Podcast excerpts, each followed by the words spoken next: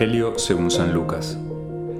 En aquel tiempo, dijo Jesús a sus discípulos, un hombre rico tenía un administrador y le llegó la denuncia de que derrochaba sus bienes. Entonces lo llamó y le dijo, ¿qué es eso que me cuentan de ti? Entrégame el balance de tu gestión porque quedas despedido. El administrador se puso a echar sus cálculos. ¿Qué voy a hacer ahora que mi amo me quita el empleo? Para acabar no tengo fuerzas. Mendigar me da vergüenza. Ya sé lo que voy a hacer para que cuando me echen de la administración encuentre quien me reciba en su casa. Fue llamando uno a uno a los deudores de su amo y dijo al primero, ¿Cuánto debes a mi amo? Este respondió, cien barriles de aceite. Él le dijo, Aquí está tu recibo. Aprisa, siéntate y escribe cincuenta. Luego dijo a otro, ¿Y tú cuánto debes?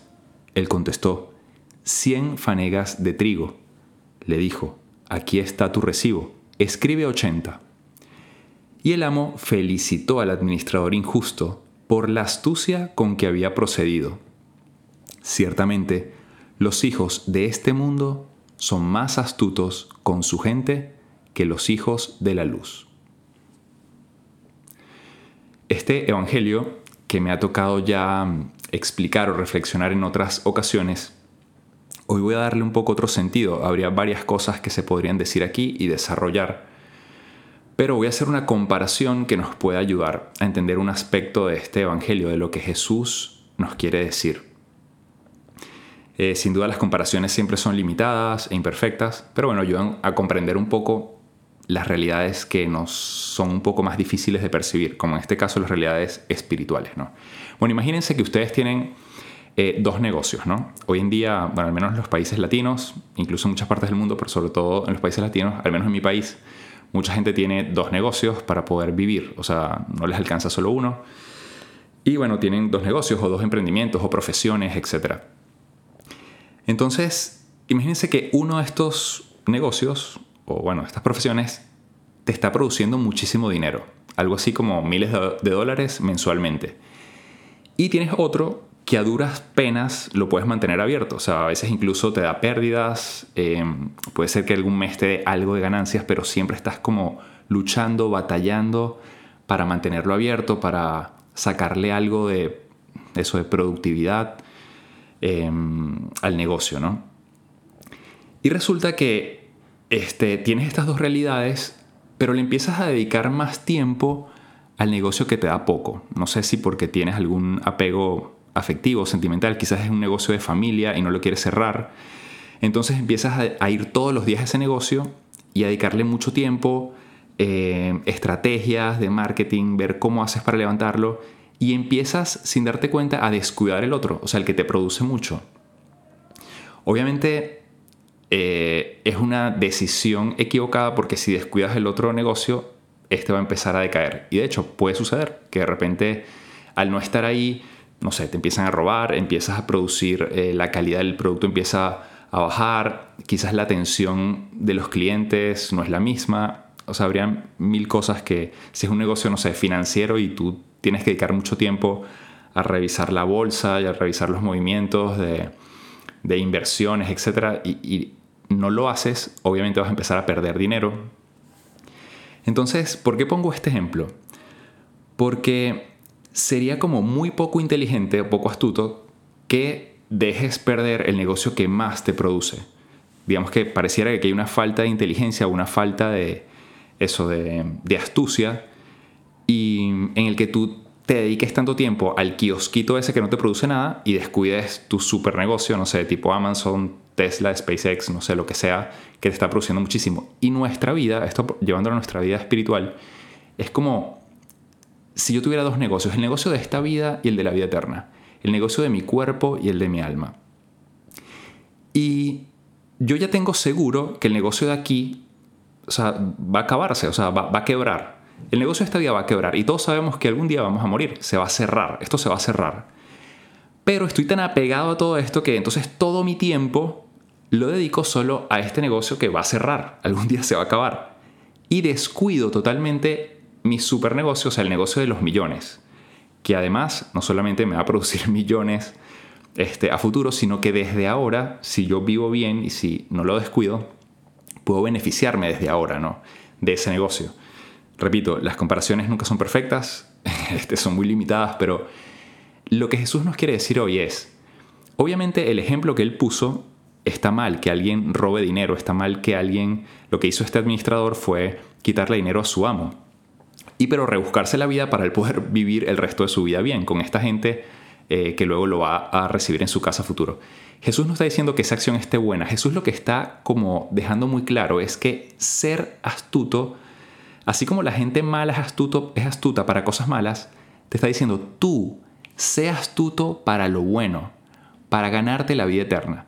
Y el ejemplo lo pongo porque sé astuto no descuidando el negocio de lo espiritual, el negocio de tu alma, el negocio de la vida eterna. A veces como que nos dedicamos demasiado, de modo poco inteligente, a las cosas de esta vida, a los asuntos del cuerpo y le dedicamos poco a los asuntos del alma. Y para concretar esto, les quiero poner un ejemplo. Em, uno siempre debe como que intentar eh, aterrizar. Bueno, alguno dirá, bueno, padre, ajá, pero ¿qué hago para dedicarle más tiempo a los asuntos del alma? Habría muchas cosas que podría decir aquí, pero me quiero centrar en una que considero que es muy importante. Em, sin duda hay que, como que las acciones tienen que girar alrededor de una premisa común que es el amor a Dios y a tu prójimo. Jesús fue muy claro con eso. Pero para empezar a amar eh, a Dios y al prójimo, yo siento que tiene que haber una experiencia de base que es la experiencia de Dios. Voy a intentar ser rápido, ya para ir terminando, en explicar esto.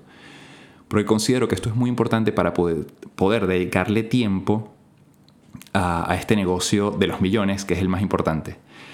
Em, generalmente cuando una persona se manifiesta a ti haciendo algo que te gusta o, o, ayudándote o de alguna manera mostrando que le interesas y tú te das cuenta que esa persona se ha sacrificado por ti, te sientes amado, te sientes como querido y de alguna forma quieres corresponder. En las relaciones humanas esto puede suceder. La religión, en cierto sentido, es, esa, es como una respuesta al amor de Dios. Claro, luego hay que analizar si esas respuestas, eh, como el ser humano no es perfecto, si esas respuestas son del todo adecuadas o no. Luego habrá que analizar también, como hay diversas religiones, si esa manifestación realmente fue de Dios. Pero bueno, no me voy a meter en el tema de las religiones ahora. Siempre quiero, me quiero centrar en el tema de que Dios se manifiesta y tú respondes. Ahora, hay que tener esa experiencia de Dios, del amor de Dios, porque si no, me va a dar mucho fastidio corresponder y dedicarle tiempo a las cosas de Él. Eso es como si mi mamá, imagínense que, no sé, soy ciego, y mi mamá me dice, eh, tengo que atravesar un abismo, un abismo, no sé, de una montaña a otra, y hay un puente, y mi mamá empieza a decir dos pasos a la derecha, dos pasos a la izquierda, ya ahora sí empieza a caminar o sea, yo voy a caminar, pero porque mi mamá me lo está diciendo y porque yo he hecho una experiencia del amor de mi mamá hacia mí. Si me lo dice otra persona, difícilmente yo empezaría a caminar. ¿Por qué? Porque, bueno, porque no confío. Lo mismo pasa con Dios. Em, si Dios me, me está diciendo, miras esto, y yo ya hice la experiencia del amor de Él, de que Él me ama infinitamente, voy a confiar en Él y lo voy a hacer. De hecho, en la religión hay respuestas que son que han surgido del ser humano, como por ejemplo, no sé, la adoración. Jesús en ningún momento dijo que agarraran su pan, eh, su cuerpo eh, convertido en pan. Sí habló del pan y del vino en la última cena, pero no dijo que en un momento lo pusiéramos sobre el altar y que hiciéramos cantos de alabanza y cantos de adoración y, y hiciéramos oración para acompañarlo. Eso fue algo que surgió. ¿Por qué? Porque me sentía tan amado, los seres humanos nos sentimos tan amados por él, que quisimos acompañarlo quisimos consolarlo, quisimos agradecerle. Fue algo que surgió de nosotros en respuesta a que Él se manifestó eh, a nosotros por amor. El rosario lo mismo, el rosario fue algo que surgió este, entre los cristianos con el tiempo como una respuesta de quiero meditar tu vida, la vida de Jesús a través de tu madre que es la Virgen María. Y bueno, pero hubo cosas que sí Dios nos las dio como, como consejos él al amarnos nos dijo, miren, para que ustedes lleguen más fácil al cielo, para que ustedes puedan vivir mejor aquí, les recomiendo que de vez en cuando, por ejemplo, digan las cosas malas que han hecho, el tema de la confesión. Eh, les recomiendo que un día de la semana se acerquen a mí porque yo les voy a dar esa fortaleza que ustedes necesitan a través de mi palabra, a través del sacramento de la Eucaristía. Entonces, claro, si yo no he hecho una experiencia del amor de Dios, difícilmente le voy a hacer caso a todo eso que Él me pide, porque qué fastidio, o no confío en Él, o no entiendo por qué. Entonces, ¿en qué quiero aterrizar con todo esto? Para poder dedicarle tiempo a ese negocio tan importante de la vida eterna, eh, para ser astutos y dedicar tiempo a hacer cosas interesantes para ganarnos el, reino de los cielos, tenemos que empezar desde la experiencia de Dios. O sea, tengo que hacer esa experiencia de sentirme muy amado por Él. Si no has tenido esa experiencia, te recomiendo que te empieces, te empieces a acercar al menos, como que seas astuto. Bueno, ¿dónde puedo tener esa experiencia de Dios? Bueno, quizás haciendo un retiro. No tengo muchas ganas, pero bueno, así como soy astuto para hacer cosas malas, para hacer, para ganar más dinero, para obtener lo que quiero, eh, bueno, esto es lo más importante, que es la vida eterna. Entonces, voy a ir a un retiro donde el ambiente es propicio para que yo pueda hacer experiencia del amor de Dios.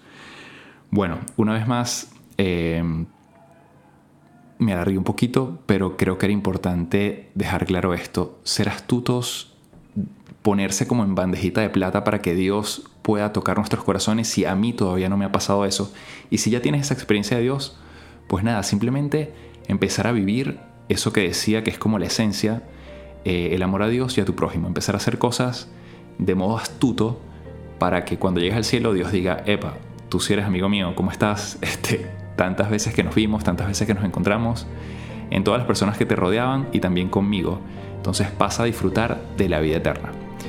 Seamos astutos entonces para ganarnos esa amistad de Dios y poder disfrutar con Él de la vida eterna. Que pases un feliz día, te hablo el Padre Jesús Rodríguez y nos puedes seguir en nuestras cuentas de qué haría Jesús y mi cuenta personal Padre Jesús LC.